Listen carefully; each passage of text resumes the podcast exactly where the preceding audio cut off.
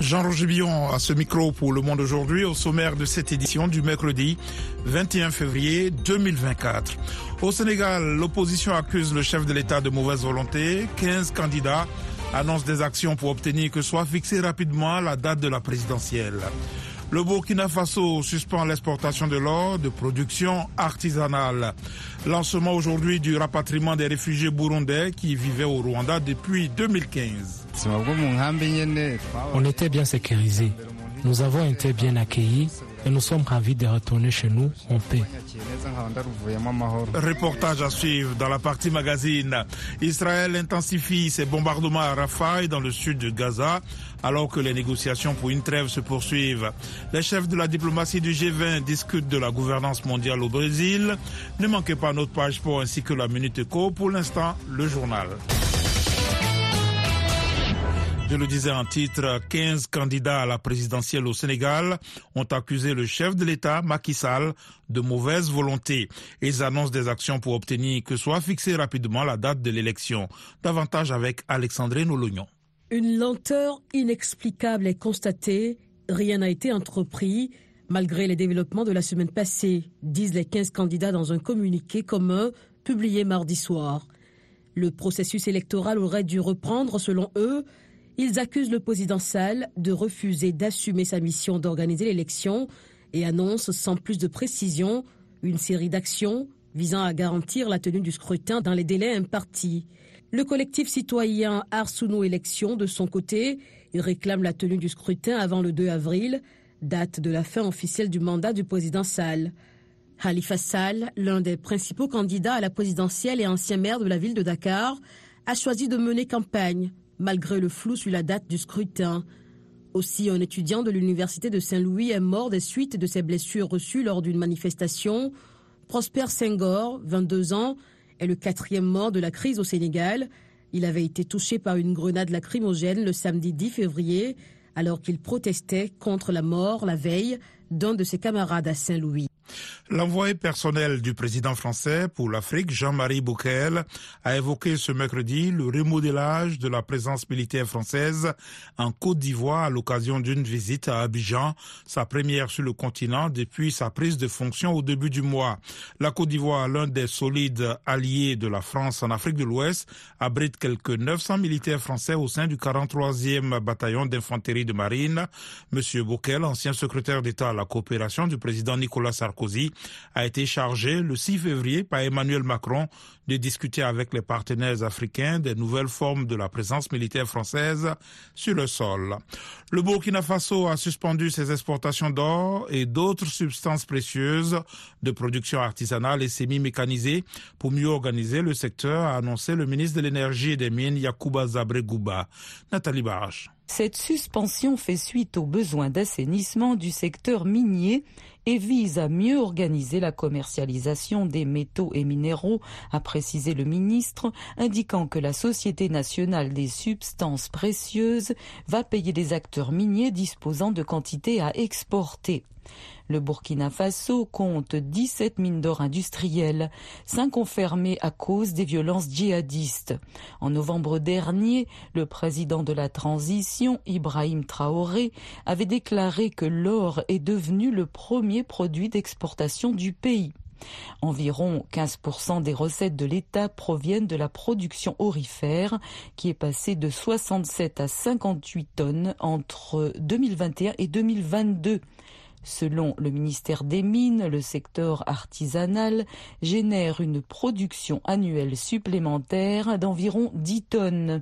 Fin 2023, les autorités ont lancé la construction d'une raffinerie d'or d'une capacité annuelle de 150 tonnes. L'an dernier, le gouvernement burkinabé avait réquisitionné 200 kilos d'or produits par la filiale d'un groupe canadien pour nécessité publique selon ses déclarations. Le premier ministre de la République démocratique du Congo, Jean-Michel Sama Lukonde, a présenté mardi au président sa démission et celle de son gouvernement deux mois après la tenue des élections générales. Comme 27 autres membres de son gouvernement sur les 59 qui composent l'exécutif, Sama Lukonde A été élu député lors des élections du 20 décembre dernier.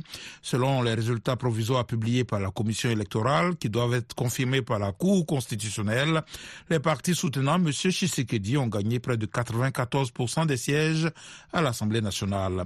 Le gouvernement et le Parlement somalien ont approuvé aujourd'hui un accord de défense avec la Turquie sur fond de tensions régionales entre Mogadiscio et son voisin éthiopien qui a signé un accord avec la région séparatiste du Somaliland. Dans le cadre de cet accord de défense d'une durée de 10 ans, la Turquie, membre de l'OTAN et proche allié de la Somalie, aidera à défendre le long littoral somalien et à reconstruire les forces navales de ce pays instable de la Corne de l'Afrique, a déclaré le président Hassan Sheikh Mahmoud à la suite d'une session conjointe du Parlement. VOA Afrique, à Washington, vous êtes à l'écoute du monde aujourd'hui. Israël a intensifié ses bombardements sur Rafah, dans le sud de la bande de Gaza, alors que le bilan humain continue de s'alourdir dans l'enclave palestinienne et malgré les appels à un cessez-le-feu. Le point avec Rosine Monizero. Selon le ministère de la Santé du Hamas, plus de 29 000 personnes sont mortes depuis le début de la guerre et près de 70 000 ont été blessées.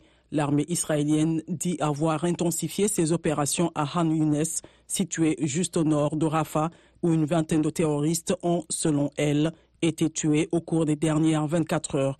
L'armée israélienne n'a pas fait de commentaires sur la situation à Rafah que le Premier ministre israélien Benjamin Netanyahu a menacé d'attaquer si le Hamas n'a pas libéré d'ici là tous les otages.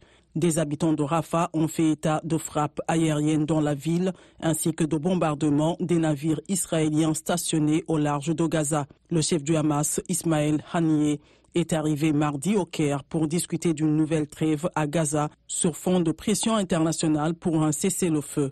Malgré plusieurs réunions avec les négociateurs d'Israël et du Hamas la semaine dernière, les médiateurs égyptiens, qataris et américains n'ont pas progressé pour mettre un terme à plus de quatre mois de guerre. Le directeur général de l'Organisation mondiale de la santé a affirmé aujourd'hui que la situation sanitaire et humanitaire dans la bande de Gaza est inhumaine. Après plus de quatre mois de guerre, dans quel monde vivons-nous lorsque les gens ne peuvent pas se procurer de nourriture et d'eau ou lorsque des personnes qui ne peuvent même pas marcher ne peuvent pas recevoir de soins, a déclaré Tedros Adhanom Ghebreyesus lors d'une conférence de presse régulière à Genève. Israël ne devrait pas être légalement enjoint de se retirer des territoires palestiniens occupés sans garantie de sécurité, ont déclaré les États-Unis aujourd'hui devant la plus haute juridiction de l'ONU. La plupart des intervenants ont appelé à ce qu'Israël mette fin à son occupation ayant suivi la guerre des six jours, mais Washington a pris la défense de son allié. Les Occidentaux. Deux ans après le début de la guerre en Ukraine, le secrétaire d'État américain Anthony Blinken doit retrouver le chef de la diplomatie russe, Sergei Lavrov, dans ce forum à Rio de Janeiro. Le ministre chinois des Affaires étrangères, Wang Yi, sera absent.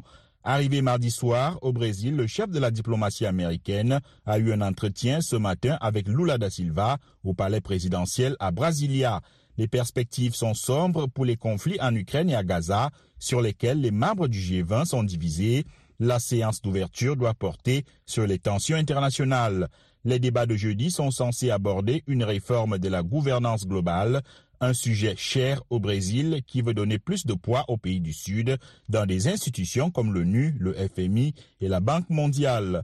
Des rendez-vous bilatéraux sont également prévus, mais une rencontre entre messieurs Blinken et Lavrov semble peu probable avec les tensions qui ont suivi l'annonce de la mort en prison de l'opposant russe Alexei Navalny. Leur dernière entrevue remonte à mars 2023 à l'occasion d'une réunion du G20 en Inde. Vous l'aurez remarqué, et toutes nos excuses, les Occidentaux et la Russie étaient donc face à face aujourd'hui lors d'une réunion des ministres des Affaires étrangères des pays du G20 au Brésil et l'Ukraine et la guerre à Gaza vont certainement occuper une place importante lors des discussions.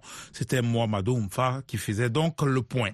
Les représentants du gouvernement américain ont exhorté aujourd'hui la justice britannique à rejeter ultime tentative de Julian Assange de faire appel de son extradition vers les États-Unis, réfutant avoir lancé des poursuites politiques contre le fondateur de Wikileaks.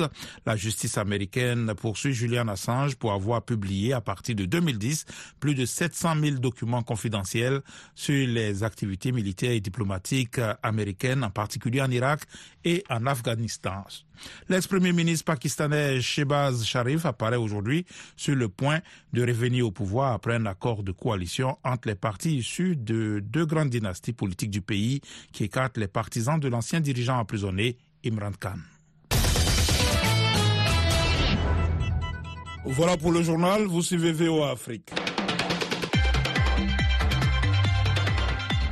À présent, la minute est quoi avec Nani Telani Des centaines de personnes ont manifesté contre la flambée du coût de la vie à Ibadan, dans le sud-ouest du Nigeria, après d'importantes manifestations dans le nord du pays début février, appelant à la fin du mauvais gouvernement, de la pénurie alimentaire et de la misère nigériane.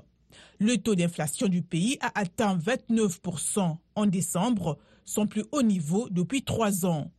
Le président Bola Ahmed Tinubu a mis fin à la subvention des carburants, entraînant un triplement des prix de l'essence et une hausse du coût de la vie. Le Niger, visé par des sanctions ouest-africaines depuis le coup d'État de juillet 2023, a enregistré plusieurs défauts de paiement sur le marché financier régional, selon l'UMOA. Le montant du non-paiement des sommes dues s'élève à plus de 313 milliards de francs CFA.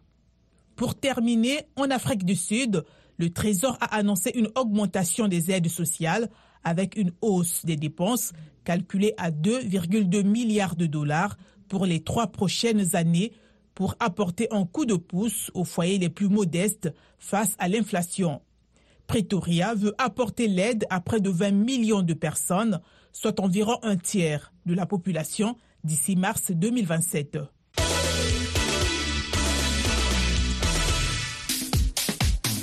Place maintenant au sport avec Yacouba Ouedraogo. Bonsoir Yacouba. Bonsoir Jean-Roger, bonsoir à tous. Percy Tao de retour dans son club d'Alali en Égypte. Oui, c'est ce que nous apprend le site en ligne Africa Top Sports qui précise que l'ailier sud-africain s'est entraîné avec le reste de ses coéquipiers lundi et mardi au complexe Alali à Gezira. Percy Tao et ses camarades préparent leur voyage au Ghana pour le choc de la Ligue des Champions contre le Medeama SC. La star de Bafana Bafana a aidé son pays à occuper la troisième place de la Cannes en Côte d'Ivoire. Les derniers vainqueurs de la Ligue africaine des champions jouent vendredi à Koumassi au stade Baba Yara Sports. Ils sont présentement premiers du groupe D avec 6 points. Les Ghanéens de Medeama SC, eux, sont derniers avec 4 points pris en 4 journées.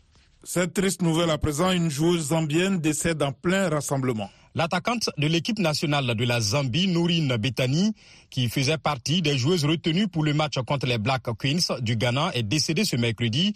L'annonce a été faite par la Fédération zambienne de football dont le secrétaire général Ruben Kamanga explique que la joueuse s'est présentée au camp alors qu'elle était malade et a été emmenée vers l'hôpital le plus proche pour un examen approfondi sur recommandation des médecins. Bethany a été ensuite dirigée vers l'hôpital universitaire lundi et était sous soins médicaux jusqu'à sa mort, précise l'instance, ajoutant que la joueuse avait été diagnostiquée de paludisme. L'équipe zambienne est arrivée au Ghana hier et va affronter les Black Queens vendredi dans le cadre du match aller de l'avant-dernier tour des éliminatoires des JO Paris 2024. Suite et fin ce mercredi des matchs allés des huitièmes de finale de la Ligue des Champions en Europe. Encore peu convaincant ce week-end et sauvé in extremis d'une nouvelle contre-performance par Roberto Lewandowski contre le Celta Vigo 2 buts à 1. Le FC Barcelone, troisième de Liga, continue de montrer un visage bien trop pâle et loin de son statut européen. Les hommes de Xavi, qui adorent déjà annoncé son départ en fin de saison en raison des mauvais résultats de son équipe, peuvent se ressaisir en Italie à Naples. Le Napoli, justement, pourra compter sur son buteur nigérien Victor Osimhen, revenu de la Cannes en Angleterre. Arsenal continue d'impressionner avec sa deuxième place et 55 points, à deux unités du leader Liverpool, amené par le capitaine Martin Odegaard et Bukayo Saka.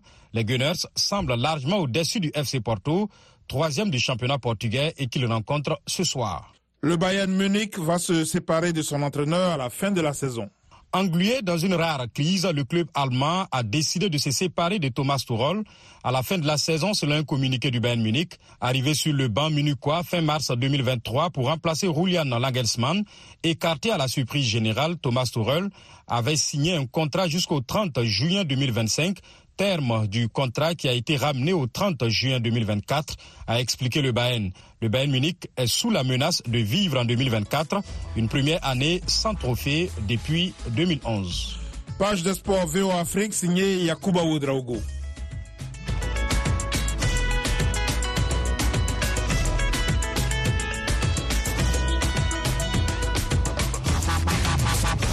Le Monde aujourd'hui, VOA Afrique.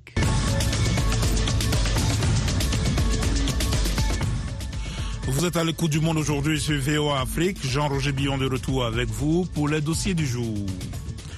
Le président Macky Sall est toujours attendu pour annoncer la date de la présidentielle au Sénégal. La libération des détenus se poursuit, mais le statu quo demeure pour Ousmane Sonko et Bassirou Diomaye. Mais ce mercredi, un autre leader de l'ex-parti PASTEF, maître Ngagne Demba Touré, a été arrêté et envoyé en prison. Le reportage de notre correspondant Wani Johnson Sambou. La joie du retour au Bercail n'aura duré que quatre jours. Accueilli triomphalement dimanche après un exil de huit mois au Mali, Gandemba Touré a été arrêté par la police. Il a ensuite été envoyé en prison après une audition express. Le coordonnateur des jeunes de PASTEF, le parti dissous, rejoint en prison son leader Ousmane Sonko. Son dauphin Bassirou Diomaye Faye, candidat à la présidentielle, a été mardi au centre d'une conférence de presse de la ministre sénégalaise de la Justice. Interrogé sur une éventuelle libération de l'opposant et sa participation au dialogue national, Maître Aïssata Sall s'en remet aux décisions de la justice. Est-ce que Bassirou Diomaye Faye ira au dialogue? Il y a deux conditions à cela. Qu'il soit libre et qu'il accepte. Ce n'est pas parce qu'on est en prison que tout de suite on doit dire oui, oui, oui, je vais être libéré. Les procureurs apprécient au cas par cas. La ministre était surtout attendue sur le dossier Ousmane Sonko, dont une frange de la société civile et des médiateurs réclament la libération. Maître Aïssata Talsal a esquivé le sujet. Le journaliste Amadou Bari, qui a assisté à la conférence de presse, dit comprendre la posture de la garde des Sceaux et du leader de l'ex-PASTEF. Sur Diomaye moi j'étais un peu plus ou moins satisfait. Euh, la réponse servie, à mon avis, tient la route, c'est-à-dire que Bassirou Diomaye Faye pourrait être libéré, mais être candidat n'est pas une garantie pour être libéré. Maintenant sur Ousmane Sonko, je pense que le gouvernement est dans son rôle. Déjà, on a annoncé les couleurs avec la vague de libération. Il faut y aller pas à pas. Pour moi, Sonko joue un peu le rôle de meneur d'homme. Avant d'être libéré moi-même, je voudrais que mes troupes soient libérées. La vague de libération entamée jeudi dernier va se poursuivre. Un premier lot de 344 prisonniers ont déjà été relâchés.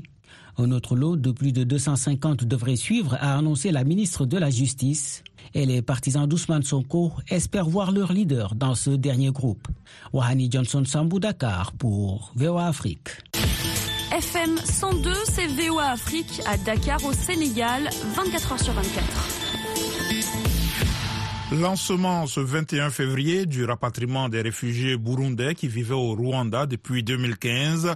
Le Haut Commissariat pour les réfugiés indique que cette opération va se poursuivre malgré les tensions entre le Rwanda et le Burundi. De Kigali, la correspondance de Jean Damascène Manichimoué. Ils sont environ une centaine de réfugiés burundais qui ont quitté volontairement le Rwanda pour regagner leur pays. Ils ne cachent pas leur joie de regagner le bercail. Cette décision est volontaire. Personne ne m'a forcé. On était à l'aise au camp, mais j'ai jugé bon de regagner mon pays pour rejoindre ma famille, ma femme et mes enfants. Nous avons été bien traités au Rwanda. Nous vivions comme des frères et sœurs. Nous étions bien logés dans des abris convenables. Nous sommes vraiment satisfaits. On était bien sécurisés. Nous avons été bien accueillis et nous sommes ravis de retourner chez nous en paix.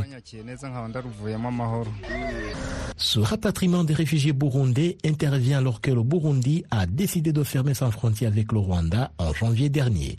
Le Haut Commissariat des Nations Unies pour les réfugiés rassure que malgré ce climat, il va continuer à faciliter le retour des réfugiés burundais dans leur pays. L'OACR facilite le rapatriement et continuera de le faire selon la volonté des réfugiés. Nous ne forçons personne. Nous sommes ravis de les aider et de faciliter leur rapatriement. Malgré ce climat tendu entre le Rwanda et le Burundi, ce dernier accusant son voisin de soutenir les rebelles burundais d'Ored Tabara, le gouvernement du Rwanda rassure les Burundais qui sont au Rwanda quant à leur sécurité jusqu'au retour dans leur pays. Alain Mukuralinda et le porte-parole adjoint du gouvernement rwandais. La population du Burundi au Burundi qui sont au Rwanda, euh, qui restent tranquilles, il n'y a aucun problème avec les Rwandais. Euh, le, gouvernement rwandais ne va pas euh, les expulser. S'ils veulent rester ici, ils peuvent rester ici. Leur sécurité sera assurée. Mais s'ils veulent également repartir dans leur pays, le gouvernement rwandais va les aider pour y aller et arriver en paix dans leur pays. La seule chose que le gouvernement rwandais peut faire, c'est de espérer que euh, le gouvernement du Burundi euh, revienne à la raison euh, et que les négociations et que les pourparlers qui étaient en cours puissent continuer. Actuellement, le Rwanda accueille environ 40 000 réfugiés burundais après les violences post-électorales au Burundi en 2015. Ils cohabitent dans un camp avec plus de 60 000 réfugiés congolais. Jean Thomasen Manichimé pour VOA Afrique, Kigali. Abdulrahman Dia avec vous. Dans Washington Forum cette semaine, l'Union africaine face aux multiples crises qui secouent le continent. Le nouveau président de l'organisation, le Mauritanien El Ghazouani, a appelé au retour de la sécurité et de la stabilité, ainsi qu'au renforcement de la coopération entre pays membres. Le 37e sommet s'est tenu dans un contexte de coup d'État, de crise politique comme au Sénégal, ainsi que de tensions entre pays comme celle entre la RDC et le Rwanda, ou encore l'Éthiopie et la Somalie. Quelle feuille de route pour l'Union africaine en 2024 Rendez-vous ce jeudi à 19h temps universel sur VOA Afrique et voaafrique.com en rediffusion samedi et dimanche. En République démocratique du Congo, la situation économique ne profite pas directement aux nationaux, mais seulement aux investisseurs étrangers. Comment inverser cette tendance? Antoine Roger Bolamba a joint à Kinshasa le professeur Ahmed Ousseni, spécialiste en droit des affaires. Bon, les études démontrent que l'économie nationale semble euh, bien se porter, les paramètres sont au vert. Voilà, il y a une légère croissance, il y a euh, la maîtrise du cadre macroéconomique. C'est bien de développer toutes ces théories, mais euh, quand on observe de près l'état actuel de l'économie de la République démocratique du Congo, vous allez effectivement vous rendre compte que même si il y a une légère croissance, même s'il y a la maîtrise du cadre macroéconomique, on se pose la question à qui réellement profite cette croissance. Je pense que la croissance ne profitera qu'aux détenteurs des capitaux. La maîtrise du cadre macroéconomique ne profitera qu'aux détenteurs des capitaux. Or, aujourd'hui, quand on observe de près euh, l'état de l'économie du pays, quand on observe de près, on constate que euh, tous les capitaux, si pas la majorité des capitaux euh, qui existent dans ces pays, n'appartiennent qu'aux étrangers. Le premier exemple, c'est par exemple dans le secteur bancaire. Dans tous les pays du monde, le secteur qui finance les activités du développement, c'est le secteur bancaire. Mais aujourd'hui, je ne peux pas dire qu'au Congo, il n'existe pas des banques, il existe effectivement des banques, mais toutes les banques qui existent en République démocratique du Congo n'appartiennent qu'aux étrangers. Aucune banque qui opère aujourd'hui en République démocratique du Congo n'appartient ni à l'État congolais, ni aux Congolais en tant que particulier. Parce que s'il faut que je puisse aller encore un peu plus en détail, vous allez constater avec moi que la plus grande banque qui existe dans ce pays s'appelle Equity Bank. Avant, on l'appelait Procrédit, aujourd'hui, on l'appelle Equity Bank. C'est une propriété de Kenya. Professeur, parce que oh, je pense qu'il y a, y, a, y a toute une liste de ces banques qui appartiennent aux étrangers, mais pouvez-vous terminer en nous disant un tout petit peu pourquoi cette réalité-là? Il est plus qu'impérieux aujourd'hui que la République démocratique du Congo définisse sa politique sectorielle en matière économique. Il faudra que nous puissions réfléchir aujourd'hui en République démocratique du Congo, c'est quoi les Congo que nous voulons dans 5 ans? C'est quoi les Congo que nous voulons dans 10 ans? C'est quoi les Congo que nous voulons dans 50 ans? Vous voulez dire, professeur, qu'il n'y a pas de politique dans le secteur économique en République démocratique du Congo aujourd'hui Il y a une politique économique, mais je pense que nous devons nous pencher pour sa réflexion. Parce que s'il existerait réellement une politique efficace et confrontée à la réalité, je pense que euh, après avoir fait ce diagnostic, je pense qu'il nous faut euh, vraiment une thérapie de choc. Et cette thérapie de choc ne peut être mise en exécution que si et seulement si les paramètres sont encore redéfinis en République démocratique Congo en matière économique. Parce que tous les secteurs aujourd'hui sont enclumés des étrangers. Professeur Ahmed Ousseni, spécialiste en droit des affaires. Retrouvez-nous sur VOA Afrique 24 h sur 24 à Goma en RDC sur 96.2 FM. Au deuxième anniversaire de l'invasion russe, les Ukrainiens affirment qu'avec les combats intenses sur le front de l'Est et les bombardements quotidiens dans tout le pays, ils ont un besoin urgent d'un soutien militaire et financier de la part de la communauté internationale.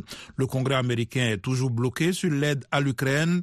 Les détails dans ce reportage de Miroslava Gongadze. Le récit est de Rosine Monezero. Quelques jours avant le deuxième anniversaire de l'invasion russe, l'Ukraine a décidé de se retirer d'Avdivika, une ville de la région de Donetsk. La Maison-Blanche a imputé cette décision à l'incapacité du Congrès à fournir une aide supplémentaire, déclarant que les Ukrainiens continuent de se battre courageusement, mais qu'ils manquent de matériel. Le président ukrainien Volodymyr Zelensky s'est exprimé lors de la conférence de Munich sur la sécurité le jour du retrait. Ne demandez pas à l'Ukraine quand la guerre sera terminée. Demandez-vous plutôt pourquoi le président russe, Vladimir Poutine, est encore capable de la poursuivre. Les Ukrainiens vivent mal la situation et se préparent à une guerre prolongée. Olga Rudenko, rédactrice en chef du Kiev Independent, était à son bureau lorsque l'invasion a commencé en février 2022. Elle était prête lorsque le président russe Vladimir Poutine a terminé son discours la veille de cette invasion. Nous avons préparé un article disant que Poutine avait annoncé la guerre contre l'Ukraine. Et quand il a cessé de parler, nous l'avons publié. C'est à ce moment-là que nous avons entendu des explosions. Deux ans après, la guerre continue. The Kiev Independent est devenue la principale publication en langue anglaise à rendre compte de l'évolution de la situation sur le terrain. Olga Rudenko, rédactrice en chef de Kiev Independent. Il est très frustrant d'être ici en Ukraine et de voir toutes les nouvelles concernant le Congrès américain qui n'est pas en mesure de voter en faveur du programme d'aide à l'Ukraine. Parce que pour eux, il ne s'agit peut-être que d'un chiffre, mais pour nous, il s'agit de vraies vies et de vraies personnes. Volodymyr Omelian, major des forces armées ukrainiennes, revient sur l'état d'esprit des Ukrainiens. Nous devenons beaucoup plus forts par les armes, par les gens. Et il est certain que ce n'est pas une croisière. Et ce n'est pas comme si la guerre allait se terminer dans deux ou trois semaines ou très bientôt. Cela prendra du temps, malheureusement. Mais le moral reste très élevé. S'il n'y a pas de volonté, il n'y a pas de victoire. Et dans notre cas, la volonté est forte. À Kiev, les gens espèrent que cette guerre prendra fin. Je veux voir ma mère et mon père, ils sont à l'étranger. Je suis ici parce que je ne peux pas aller les voir. Nous avons peur tous les jours, toutes les nuits. Nous voulons la paix dans notre pays. Nous voulons arrêter Poutine et regagner notre territoire. Ce sera une longue guerre. Je me sens terriblement mal. L'Ukraine ne pourra pas gagner contre ce grand ennemi sans la communauté internationale. Les Ukrainiens qui ont parlé à la VOA espèrent également que le monde comprendra qu'ils se battent pour des valeurs démocratiques communes et qu'ils ont besoin d'aide. Le Monde aujourd'hui, c'est la fin de cette édition. Merci de l'avoir suivi. Jean-Roger Bion à ce micro, à la mise en onde Michel Joseph. Un grand merci à la rédaction et à toute l'équipe de production. Rendez-vous sur notre site internet voafrique.com et nos pages Facebook, YouTube, la plateforme X et Instagram pour suivi de l'actualité 24 heures sur 24. Je vous souhaite une excellente soirée à l'écoute de nos programmes.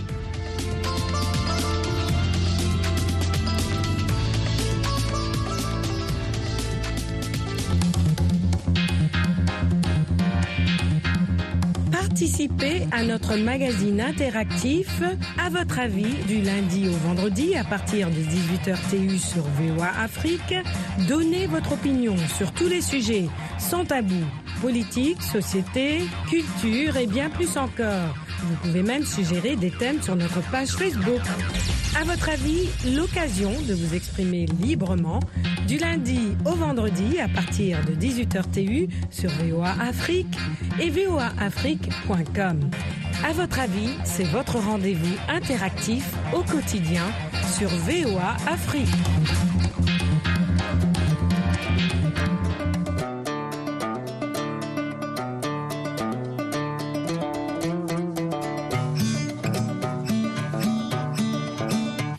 Ain't Texas. Whoa. Ain't no hold'em.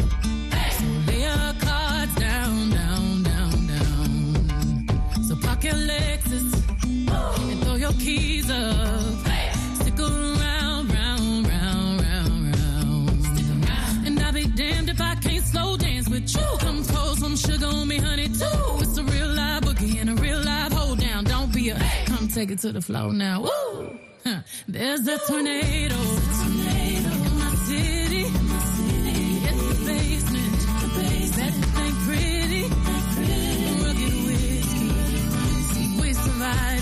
survive. Red cup kisses, sweet redemption, passing time, yeah.